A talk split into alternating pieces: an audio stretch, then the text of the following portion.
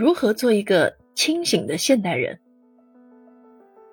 在今天的中国啊，几乎所有的公共问题都会引发争议，而论辩常常让人倾向以锋利压倒思考。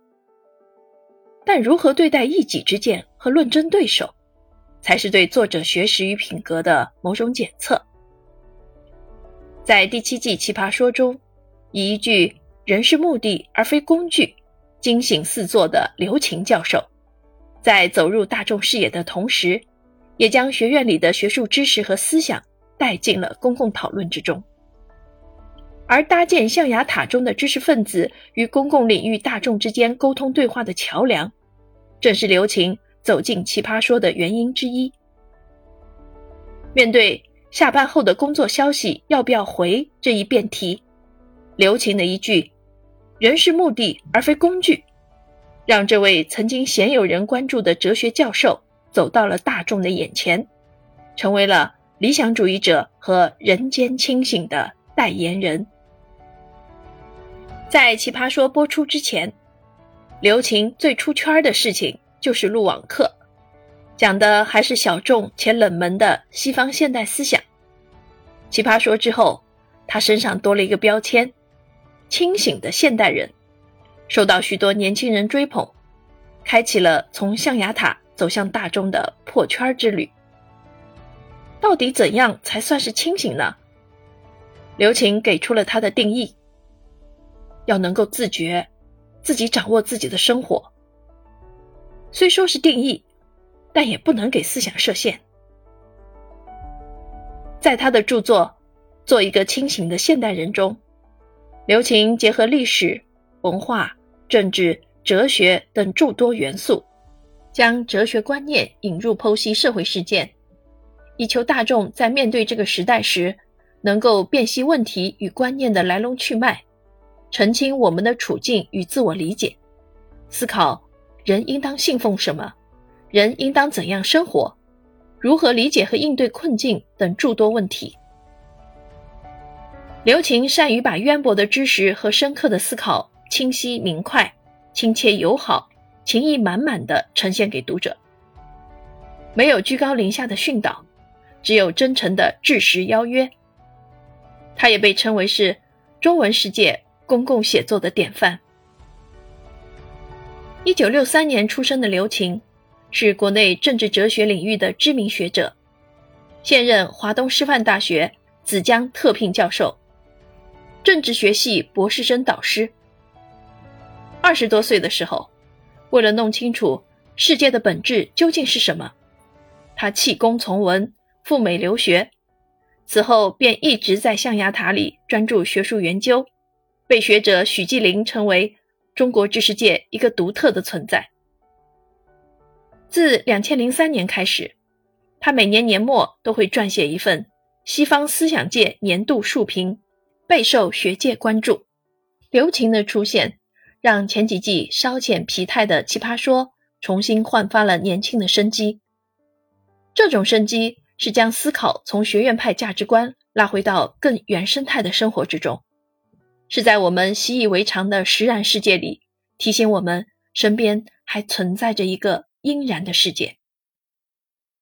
他以哲学家一贯的姿态，不轻易做出二元化的思维引导。只是将问题的可能性摆在你的面前，并坦诚地向你展示他是如何判断和思考的。他曾在采访之中表示，面对一个问题，思考与不思考的判断会有所不同。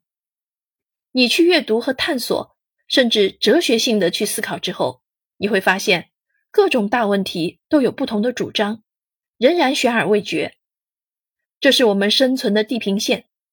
多元化的局面不可能根本消除，而当下年轻人普遍存在的焦虑，在刘琴看来是源于当下这个多变量、信息繁杂的现代生活。我们无法再依靠传统社会中的处事指南，而是需要建立起系统化的思考框架，而这个前提就是必须要具备独立思考的能力。当下碎片化、短平快的信息传播方式，让我们都习惯了京剧，习惯观点的直给，所以在未经深思熟虑，我们以为的自己的答案就总是在游荡，会反复的摇摆。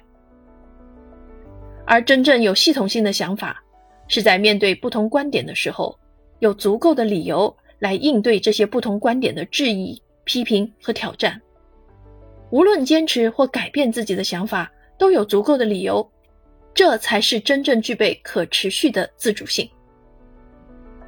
如何培养这种自主性，建立系统化的思考呢？在《做一个清醒的现代人》中，刘擎进行了详细的阐述。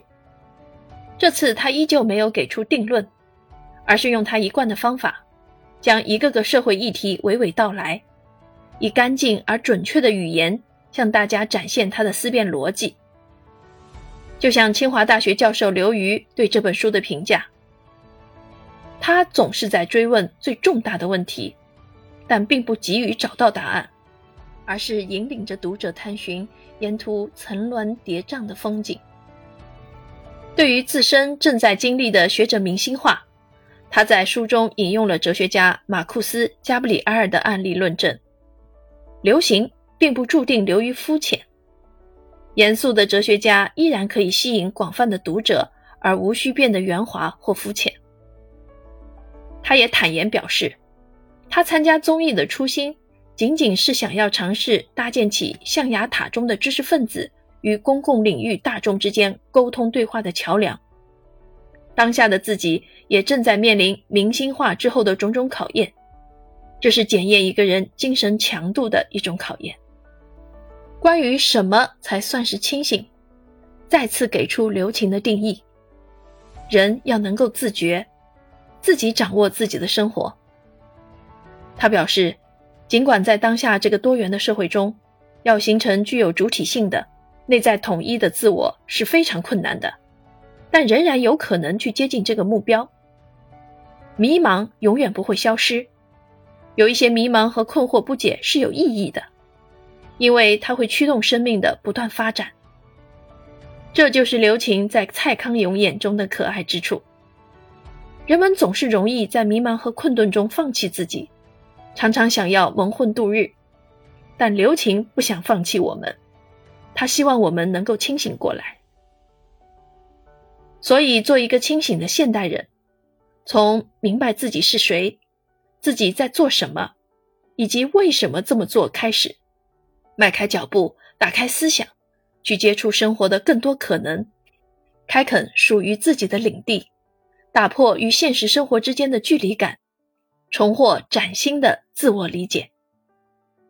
这就是今天我想要推荐给您的书，一本在巨变时代成为一个清醒的现代人的思想指南。感谢您的聆听，期待与您的下一次相聚。再见。